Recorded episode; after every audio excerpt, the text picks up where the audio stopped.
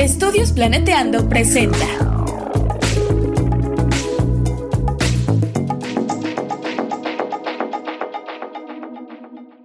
Bienvenidas Bienvenidos. y bienvenides al chismecito ambiental, En este podcast nos preocupa nuestro hermoso planeta, pero también toda la vida en él. incluyéndonos. Queremos compartirles algunas reflexiones, ideas y echar el chal un ratito con ustedes y nuestros invitades. Pónganse cómodos y tomen agüita. Oli, oli, chismosines, ¿cómo están? Ve que yo estamos muy contentas de que le hayan dado play nuevamente a nue- nuestro podcast, que nos estén escuchando ya en el episodio número 8. Ni siquiera me lo puedo creer, episodio ya número 8. Y el día de hoy les vamos a platicar un tema súper interesante que es ¿qué es la ecología política feminista? ¿Para qué una ecología política feminista? ¿Qué nos ayuda a entender esta rama del conocimiento? ¿Cuáles son las respuestas que da para la crisis ecológica y social? ¿Y qué consecuencias tiene la participación de las mujeres para ellas mismas en la sociedad y en el ambiente? Todas estas preguntas serán resueltas a continuación, así que quédense con nosotras y escúchenos porque además tenemos una invitada experta en la materia que estamos muy contentas que nos haya podido acompañar, así que dejemos que se presente a Marlene Gómez Becerra. Ah, muchas gracias. Eh, sí, yo soy Marlene. Eh, eh, gracias por la invitación a Rebeca y a Violeta por también darme el espacio para hablar sobre este tema que es la ecología política feminista y que me apasiona bastante. Bueno, yo hice mi licenciatura en Ciencia Política y Administración Pública en la UNAM y la maestría la hice en Geografía con enfoque en ordenamiento territorial. Bueno, le- la forma en la que me adentré a la ecología política fue, mm, pues la verdad tiene muchísimas eh, causas.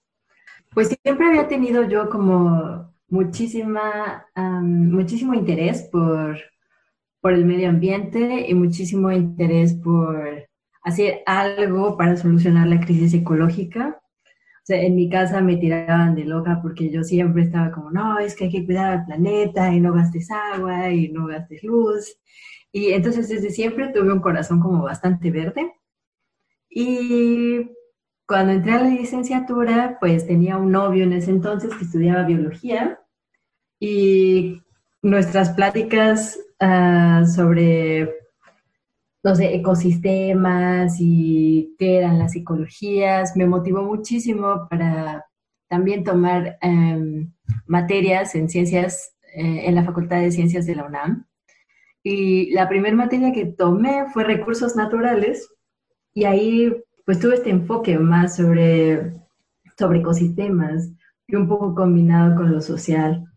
Y en ese mismo semestre, que era el octavo semestre, yo estaba en la carrera de Ciencias Políticas y Administración Pública igual en la UNAM. Había otra materia que se llamaba Desarrollo Sustentable con el profesor Giancarlo Delgado Ramos. Y él es especialista en ecología política. Sí.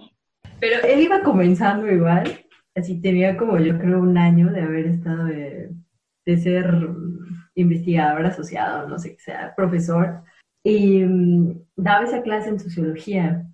Y entonces, em, para, a la- al mismo tiempo, yo también estaba tomando clases con el doctor Boris Marañón, un profesor investigador de- del Instituto de Económicas y también profesor de sociología de la Facultad de, de Ciencias Políticas.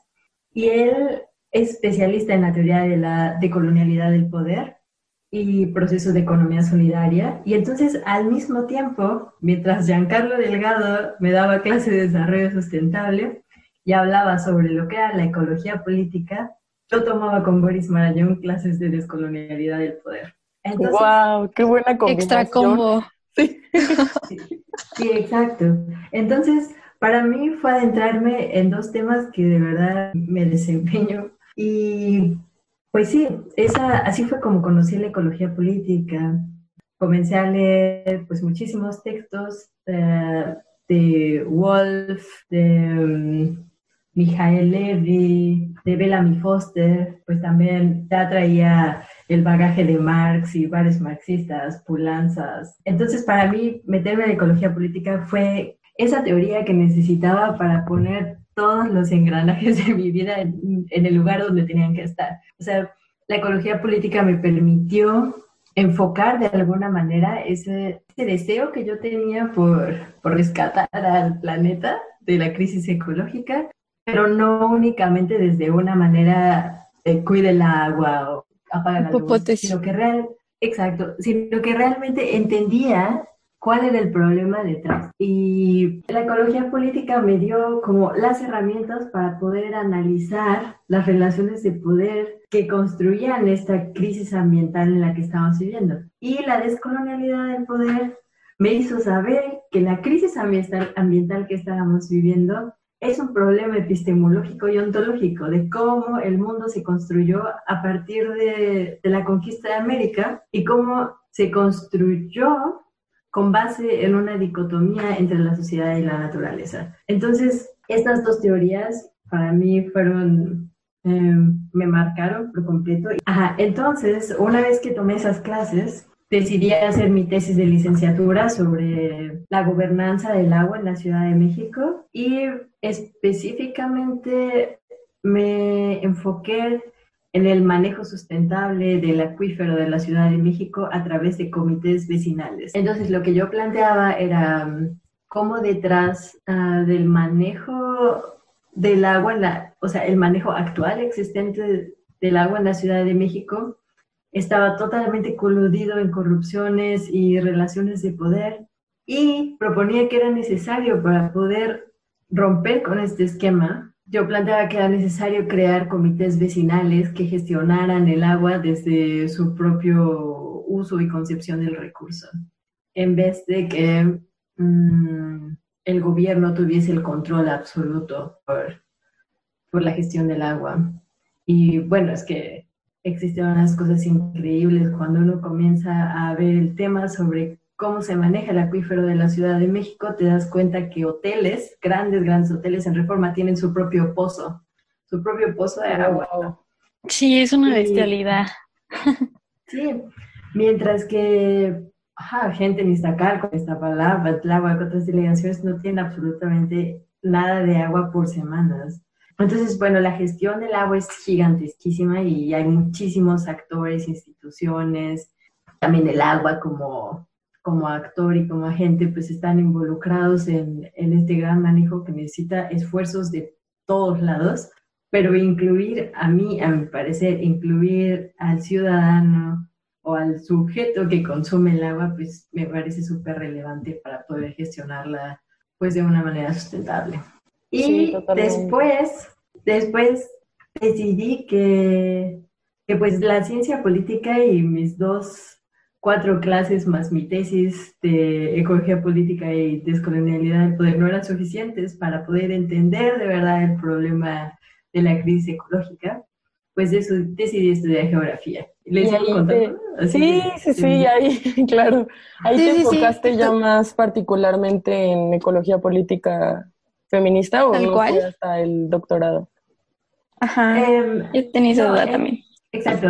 Entonces, en, en la maestría pues estudié ordenamiento territorial y ahí em, también tomé un, un, curso, un diplomado en... Ah, en SIX, en Sistemas de Información Geográfica. Ah, exacto, exacto, exacto. Entonces ahí tomé un diplomado en Sistemas de Información Geográfica y pues, no sé, por primera vez realmente me enfrenté con un problema técnico para, para entender cambios climáticos y para entender mm, cambios en la vegetación y pues deslizamientos de laderas. O sea, por primera vez me adentré más en un tema mm, de cómo funciona realmente el ecosistema en el que vivimos y continué mi tesis en, en ecología política y en la colonialidad del poder trabajé con el profesor doctor José Gas Casamor del Instituto de Económicas también. Él es geógrafo y me ayudó bastante a, a entender relaciones de poder y, el, y la construcción del espacio en comunidades campesinas en el sur de Oaxaca. Entonces, en la maestría tienes la oportunidad de hacer un intercambio. Y en ese entonces yo ya estaba muy adentrada en el feminismo, no desde la academia, sino más bien más en el activismo, porque comencé a conocer personas que se dedicaban bastante al activismo, em, gente de Italia, que estudiaba ahí en la UNAM, pero que eran así eh, bien feministas y bien anarquistas, y me empecé a juntar mucho con ellas y mi perspectiva también cambió, o sea, tenía 25, 26 años más o menos, 25 años, y le di un giro totalmente a toda mi investigación, también me acerqué al CEICH y, al PUE, de ahí de la UNAM, a la Torre 2 de Humanidades, y eh, conocí a Marisa Velostigo y Teo Ríos, que es una profesora que da clases en filosofía y letras, y ahora, este año, fue nombrada como directora del PUEC, que es el Programa Universitario de Estudios de Género en el Centro de Investigaciones y Estudios de Género de la UNAM. Y ella me propuso irme de intercambio a Berlín eh, presentando mi tesis de maestría. Y pues ya, o sea, mi tesis de maestría era tal por si tenía un enfoque de género y tenía un enfoque de ecología política y de descolonialidad del poder. Y me dijo, yo creo que esto aplica muy bien para Berlín, les va a gustar mucho tu proyecto. Entonces apliqué, me quedé y me vine para acá, para Berlín, en donde ahora resido, y me interesó hacer un doctorado quería hacerlo en, ya sea en feminismo o pensaba hacerlo en ecología política. Y muy chistoso, la verdad, no me lo van a creer, pero acabé mi maestría, yo estaba ya en México y una chica que se llama Raquel Soto, que conocí también en la UNAM, en un programa que tiene la UNAM que se llama Academic Writing Workshop, que es sobre escrituras de papers en inglés y eh, un, un, de verdad un proyecto que les recomiendo muchísimo si quieren escribir papers. Suena muy interesante, sí, lo, lo, lo, voy a buscar. Sí, no, está buenísimo. Y bueno, conocí a esta chica y ella quería irse a Japón. Ella no, es que yo quiero hacer mi, mi doctorado en Japón, ella estudiaba cosas eh, marítimas. Y las dos teníamos en común, pues que también queríamos salvar el planeta y cosas así. Pero ella quería salvar las ballenas y yo quería salvar los arbolitos. y sí, pues eh, yo comencé a buscar doctorados. Em, acá el doctorado en Alemania se puede hacer ya sea dentro de un programa estructurado con más estudiantes, dos estudiantes como la UNAM, o se puede hacer individual, que tú llegas, propones una investigación y el profesor te escoge o te acepta, consigues una beca y te vienes a estudiar. Entonces yo estaba aplicando para hacerlo individual y ya había aplicado para una investigación sobre gobernanza y, y feminismo y políticas de interseccionalidad en México. Y me había aceptado una profesora, es una profesora de Múnich y me aceptó, yo ya me iba a venir, ya había aplicado para el DAD, que es una es un programa internacional, entonces si quieren buscar becas por ahí, el DAAD es eh, como la mejor institución para comenzar. Y bueno, me dieron la beca y todo, yo ya estaba preparadísima. Y en esto, esta chica que se llama Raquel, estábamos en el Facebook, ¿cómo va Japón? ¿Cómo va Alemania? ¿No? Qué bien. Dice, mira, me encontré una, una convocatoria y me imagino que te va a interesar muchísimo. Y decía ahí, así, se van a otorgar 15 becas de doctorado para hacer investigación en ecología política feminista. Y no lo puedo creer, eso existe. se los juro, ah, yo no, sabía. Sí, y, y, fue así, se los juro que yo lo vi y dije, no me importa, voy a dejar todo lo que ya había hecho y voy a aplicar a esto, porque es justo lo que, lo que estaba buscando y lo que necesito. Así, eso es mío. Se los juro que cuando lo dije, así, eso es mío y yo me voy a quedar ahí. Y mi mamá estaba a mi lado, me dijo, ¿ahora qué? Digo, ay, no, mamá, ya voy a hacer otro doctorado. y pues apliqué y pues sí, fue bastante, bastante rudo el proceso de aplicación. O sea, tuve que presentar un proyecto bien hecho de doctorado con preguntas de investigación, marco teórico, em, pues sí, justificación, eh, un poco de metodología. Entonces me tuve que poner a investigar un montón qué es lo que estaba pasando en Berlín. Em, ellos querían hacer algo en un enfoque de comida.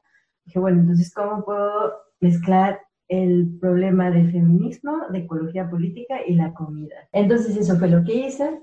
Presenté mi proyecto y pues me quedé. También me, me, me evaluaron el alemán, el idioma alemán. Entonces, fue bastante complicado, pero... ¡Qué pues, miedo! Sí, sí, sí. Y escribí como tres proyectos de doctorado. Y sí, fue difícil, pero valió muchísimo la pena. Y ahora pues estoy estudiando ecología política feminista. No se vayan, vamos a un corte breve. Estudios Planeteando es una casa productora de contenido socioambiental, científico y cultural que busca un mundo más justo para todos. Si quieres apoyar en esta causa, ingresa a www.patreon.com diagonal planeteando y dona al menos 20 pesitos al mes. Continuamos. Justo lo que querías. La verdad, qué padre, qué padre. Ya, o sea, este episodio también va a tener tips así para la gente que se quiera ir. Ya salieron ahí varios nombres importantes este, de apoyos de becas y así. Pero sí, ¿querías decir algo, Beca? Quería preguntar, o sea, para los que pues vamos empezando en ecología política feminista, o sea, ¿qué diferencias habría entre la ecología política a secas y la ecología política feminista? Hablando también como desde los orígenes, más o menos. Ok, bueno, esa es una súper pregunta y una pregunta clave. Em, la ecología política es un marco metodológico y epistemológico que busca estudiar las relaciones de poder que se esconden detrás del acceso, usufructo y transformación y disposición de recursos naturales, o sea, de la naturaleza. Estudia quiénes tienen el poder de acceder a la transformación de la naturaleza y quiénes no y por qué. Y cuáles son las instituciones y cuáles son las posibles soluciones. La ecología política marca la pauta y dice, no es suficiente nada más estudiar relaciones de poder, se necesita también explicar cuál, cuál sería la salida a este problema. Y la ecología política dice, hay que ver a las comunidades, hay que aprender de, de la formación eh, política de comunidades indígenas y comunidades autónomas para poder desentramar todas esas relaciones de poder que se esconden dentro del Estado, instituciones y actores políticos que construyen biohegemonías. La diferencia con la ecología política feminista, bueno, para empezar, la ecología política dice, no, todo es eh, economía, se pelean un poco con los marxistas, no se pelean, pero sí les dicen, oye. Sí, está bueno ese agarrón, la verdad. la parte económica es muy importante y sí, o sea, el valor de uso y valor de cambio sobre la naturaleza y el metabolismo social es súper importante, pero pues también hay muchas, pues sí, leyes o, no, no leyes, muchos actores políticos que eh, preparan el suelo o preparan la arena para que ciertas cosas sucedan. No todo lo controla la economía. Y entonces, la ecología política feminista dice, bueno, está bien, no todo es economía, sí, mucho es eh, de política, pero no solo son instituciones, y no solo son sujetos, y no solo son movimientos sociales, también hay interseccionalidades, también hay desigualdades y también hay relaciones de poder que vienen desde el sexo género desde las sexualidades. Entonces, esa es la gran diferencia, que la ecología política feminista permite entender que el acceso a los recursos naturales no solo está controlado por relaciones de poder y relaciones de valor de uso y valor de cambio, sino que también hay una matriz de poder que es la clase, la raza, el sexo, el género, etnias y otras desigualdades las que también controlan el acceso a esos recursos em, que generan una división entre eh, las relaciones sociedad-naturaleza. Entonces, esa es la gran diferencia, que la ecología política descuida un poco el enfoque de género y el enfoque de las desigualdades, sobre todo también los procesos de cuidado que se encuentran detrás del acceso a la naturaleza y acceso y transformación de la naturaleza. Para continuar con esta gran discusión sobre la ecología política, les queremos recomendar el podcast Ecología Política de la Esperanza, también de la Alianza Estudios Planeteando.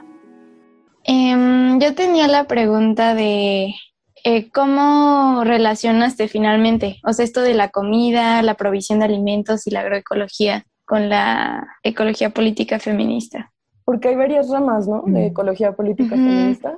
Bueno, la ecología política feminista más bien se tiene que entender como, como un paraguas, como un paraguas metodológico que te permite mantener o tener siempre en cuenta que cuando quieres hacer estudios ambientales, pues tienes que ver también pues el enfoque feminista, el enfoque de la política y el enfoque de ecologías. Em, la ecología política feminista es nos permite dar cuenta y siempre mantener en mente que existen relaciones de poder, no solo entre instituciones y ciertos actores, sino también en diversas interseccionalidades como la raza, el género, la etnia, eh, las sexualidades, como ya había mencionado anteriormente. Y entonces, ¿cómo se relaciona esto con la comida? Pues también ya les había mencionado que cuando apliqué a mi doctorado, encontré unas palabras claves y estas eran justicia ambiental, justicia alimentaria, soberanía alimentaria y mm, seguridad alimenticia.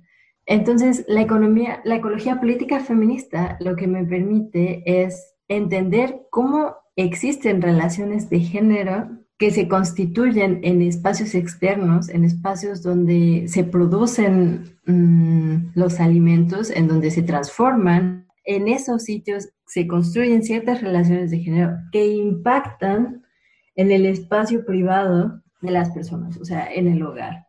Entonces, la ecología política feminista me permite entender cómo estas relaciones de género, de, raza, etnia, sexualidad, de, o sea, cómo diversas desigualdades que se construyen en estos espacios son replicadas en el hogar. O sea, por ejemplo, no todos tenemos el mismo acceso a la comida. O sea, la comida y el manejo de la comida, el acceso a la comida es totalmente político. Existen valores de uso, existen también desigualdades en donde ciertas personas pueden tener una accesibilidad eh, más temprana a los alimentos que otras. Esto puede ser, por ejemplo, por no tener los suficientes recursos para comprar la comida, que se encuentra la comida muy lejos del lugar en el que vives, que para llegar a ese lugar necesites tomar, no sé, más transportes o quizá vives diferentes uh, violencias cuando te trasladas hacia, hacia el lugar para comprar los alimentos. Y esta solo es una parte, me estoy refiriendo ahorita como al consumo, pero al momento de la preparación de los alimentos, por ejemplo, es pues primero poder tener acceso a los alimentos, a todos los materiales que se necesitan para cocinar y la otra es que siempre hay un proceso eh, en el que se te juzga si es que cocinaste bien o no cocinaste bien. Entonces, hay, hay procesos de, de desigualdad, o sea, en, en, el consumo y bueno, también en el acceso, como ya había dicho. ¿Sí? Ah, perdón. Bueno, es que yo ahí estaba pensando también que en muchos casos o en comunidades autónomas o indígenas, lo que sucede también es que eh, las mujeres dependen, o sea, bueno, por estos roles de género, también se encargan del cuidado de la familia y de, cocinar y todo lo que nos comentabas. Y también para acceder a esos recursos dependen, por ejemplo, de sus parientes masculinos, ¿no? Entonces no son dueñas como tal y no tienen esa libertad ni autonomía alimentaria, ¿no? O sea, en cualquier caso, no sé, pienso que a lo mejor si hay algún problema de violencia, pues ahí ellas se encuentran como desfavorecidas, digamos, como vulnerables ante, ante la autoridad masculina. Ajá, aparte, o sea, con esta situación, así como una notita respecto a eso, o sea, cuando migran, cuando migran las parejas, pues las mujeres se van con la familia de la pareja. Entonces ellas, que, ellas quedan subyugadas, ellas y sus hijos quedan a disposición de lo que la familia de la pareja diga, ¿no? Entonces, en ese sentido, aunque ellas tengan la propiedad de la tierra, por ejemplo, ya tienen el título de propiedad, ellas finalmente no, no tienen realmente el control de esta, aunque sí puedan tener el acceso, que también en el acceso hay una brecha gigante, pero eso, y también hay un ejemplo que puede ilustrar muchísimo esto, ¿no? O sea, cómo se distribuye también dentro del hogar la comida el pollo, ¿no? O sea, cuando se compra, no sé, pollo rostizado, pues ¿quién se come las patitas y las alitas? Pues la mamá, ¿no? Y mientras la pechuga y las piezas grandes, pues son para el hermano o para el papá, ¿no? Entonces también hay, hay este, pues hay un reflejo, ¿no? De, de estas cosas que se reflejan en el exterior, estas relaciones de poder afuera, que finalmente se replican dentro, ¿no? Pero bueno, continúe, Marlene. Y justamente por eso decimos que existen las políticas de la comida, porque son estas desigualdades que construyen todo este mundo alrededor del acceso y transformación y consumo de los alimentos. Y claro, lo que vemos en las comunidades indígenas pues es, es un tema que se ha estudiado desde la economía feminista y bueno, ellas han dicho que justamente el trabajo de cuidado se ha construido como un proceso histórico en el que ha determinado que la mujer es la responsable de dar, sí, de proveer ese trabajo de cuidado, de alimentación y todo lo que implica el cuidado y mantener la salud de un sujeto para poder solventar la reproducción social y la reproducción del capital y la vida misma. O sea, es la mujer la, la encargada de mantener a ese sujeto bien comido, de mantenerlo en perfecta salud para que pueda ir a trabajar y comenzar eh, y seguir manteniendo la máquina la máquina de la economía, la máquina del capital. Y aquí, eh, bueno, se me viene a la mente mucho eh, y me hace pensar también si está muy relacionado con el ecofeminismo esencialista o, o, podría estar dentro de este mismo marco de ecología política feminista en el sentido de que si bien en el entendimiento de ecología, eh, perdón, ecofeminismo esencialista, podemos entender que la naturaleza es algo de lo cual el ser humano, particularmente el hombre, ha tenido dominio a lo largo de muchos años y con ello ha causado eh, devastaciones ecológicas, pues la mujer ahí, eh, entendiendo las éticas del cuidado, tendría el rol de género impuesto de cuidar y cuidar la naturaleza, pero también como resarcir todo ese daño provocado, ¿no? Entonces siento que ahí ya es como un jaque o un estrés así total para las mujeres en el sentido de, ok, ya está la devastación ecológica, pero tienes que eh, obtener recursos naturales para proveerle a tu familia y al mismo tiempo eres dominada por, por el hombre, ¿no? O sea, por estas construcciones de género que hacen eh, de alguna manera, o sea, que te imposibilitan acceder al recurso como tal, pero también son las mismas políticas capitalistas que generan esta devastación ecológica. No sé si haya alguna, bueno, supongo que sí hay conexiones, pero ¿de qué manera se articula con la ecología política feminista? Sí, bastante. Em, bueno, la responsabilidad eh, que se le ha otorgado a la mujer de manera histórica es bastante relevante dentro de cualquier feminismo, eh, cualquier adjetivo que le queramos poner, pero sí hay, hay un... hay un enlace bastante fuerte, o sea, la ecología política feminista le debe muchísimo a, al ecofeminismo, al ecofeminismo de Bandana Shiva, por ejemplo, y al esencialismo, pero más como un esencialismo estratégico, en donde pues sí, claro, eh, la mujer ha sido responsabilizada de, cuidar sobre de cuidar la naturaleza y pues también de transformarla para poder mantener la reproducción social. Pero también eso es una dominación, ¿no? Como tú bien ya dijiste, hay una dominación en el espacio privado de una cuestión de género y además se le integra a esto una dominación estructural e histórica, que es la dominación por tener que cuidar. Lo dijiste bastante bien sobre las éticas de cuidado. Entonces, la ecología política feminista em, busca romper un poco con este esquema de, del ecofeminismo em, esencialista, sobre todo en el aspecto de decir que se debe de transformar la idea de cómo concebimos el cuidado. O sea, el cuidado ya no puede ser una práctica unidireccional, sino que tiene que ser multidireccional. Para que exista un cuidado se necesitan de dos sujetos o se necesita de, un sujeto y de, de, algunas materialidades. O sea, se necesita que haya una persona que da el cuidado y una persona que lo reciba. En este sentido, por ejemplo, lo que se hace en un hogar muy tradicional, en, en, la mayoría de nuestros hogares, en mi hogar, es que la mamá se preocupa por uh, cuidar la alimentación de los hijos y ella va al supermercado, ella cocina, ella provee, ella hace todo. Eh, entonces dice, no, la ecología política feminista, tenemos que transformar estos procesos de cuidado y pensar que el cuidado tiene que ser también regresado de alguna manera. Y no solo podemos pensar en dar, um, sí, en ejercer prácticas de cuidado sobre sujetos que amamos, sino también sobre materialidades como la naturaleza, que quizás no necesitan cuidado, pero que tenemos que tener cuidado sobre ellas, porque de otra manera las vamos a destruir. Pero no es este cuidado de amor, de esencialista, como lo planteaban las ecofeministas, sino más bien es un cuidado en donde se tiene que identificar cuáles son las relaciones de poder, cuáles son los patrones de dominación, explotación y conflicto eh, en ese trabajo de cuidado para poder decir, ah, a ver, lo voy a cuidar, pero de esta, de esta manera, no sé, el cuidado, por ejemplo, en comunidad, que eso implicaría pues escuchar más de tu propia voz para poder cuidar a alguien y también escuchar cómo se debe de cuidar, lo que permitiría también crear una ética de cuidado.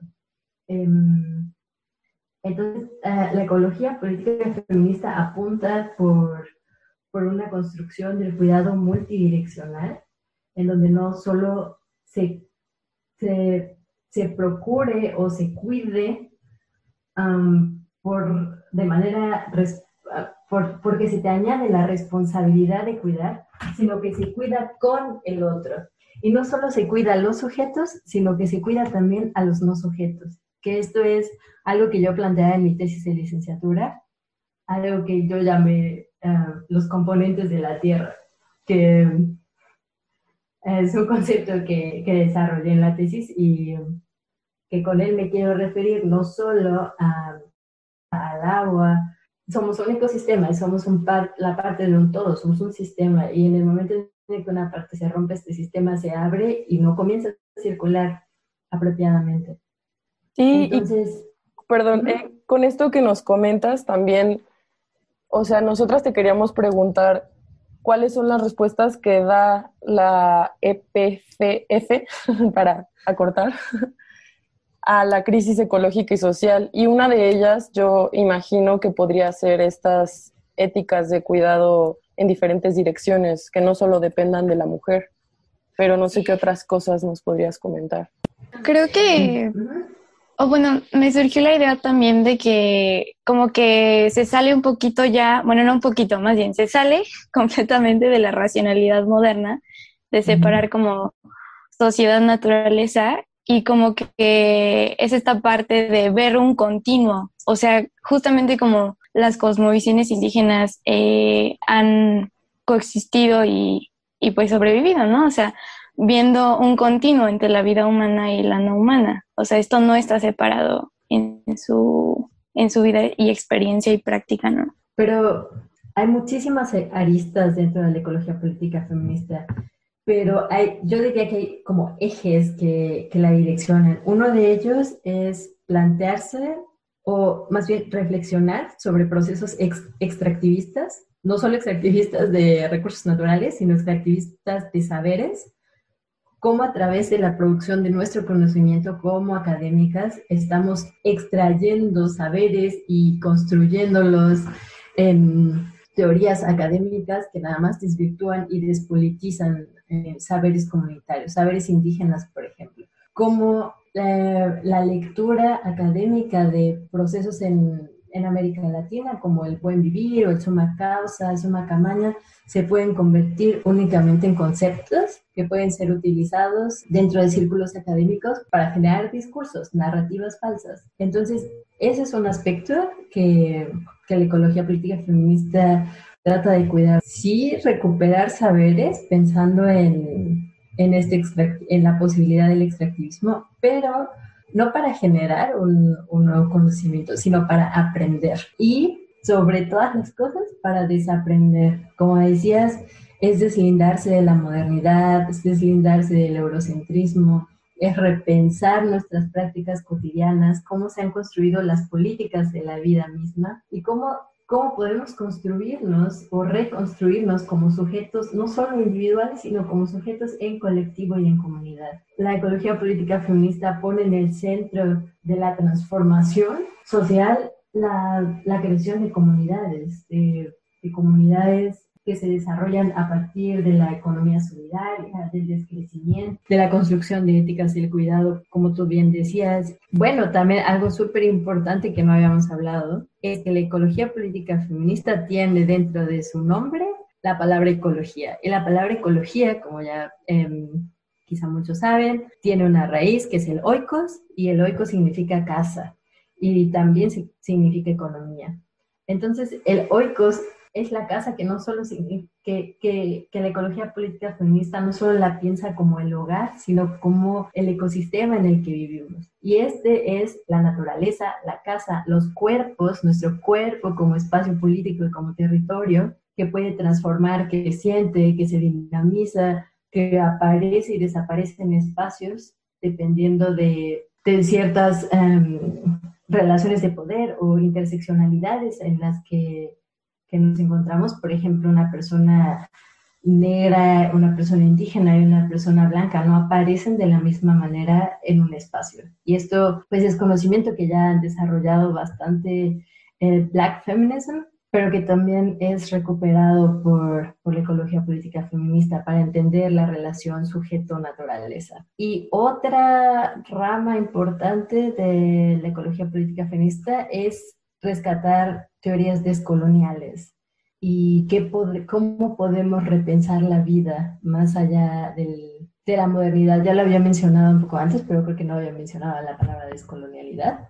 Pero para la ecología política feminista también el planteamiento es no podemos continuar como estamos porque justo el mundo, el sistema mundo en el que vivimos es, es el que nos ha puesto en esta situación de crisis, situación no solo en una situación eh, de crisis ambiental, sino también la pandemia en la que estamos viviendo, pues es, es una consecuencia del antropocentrismo y sí, y el, el momento capitaloceno en el que vivimos. Entonces, sí, bueno, esos serían algunos ejes de la ecología política feminista, que claro, cada uno de ellos puede derivar en muchísimas otras perspectivas. Y pues complementando, pues sería esto también como de acá pensar en América Latina, pero desde América Latina, ¿no? Bueno, también es importante mencionar que la ecología política surgió desde Europa y viajó hacia América Latina y en América Latina se desarrolló bastante diferente con, con Alimonda, con Arturo Escobar, eh, con Alberto Acosta. Pues estas personas estaban también al mismo tiempo desarrollando um, o teniendo diálogos con la teoría de la descolonialidad, con el grupo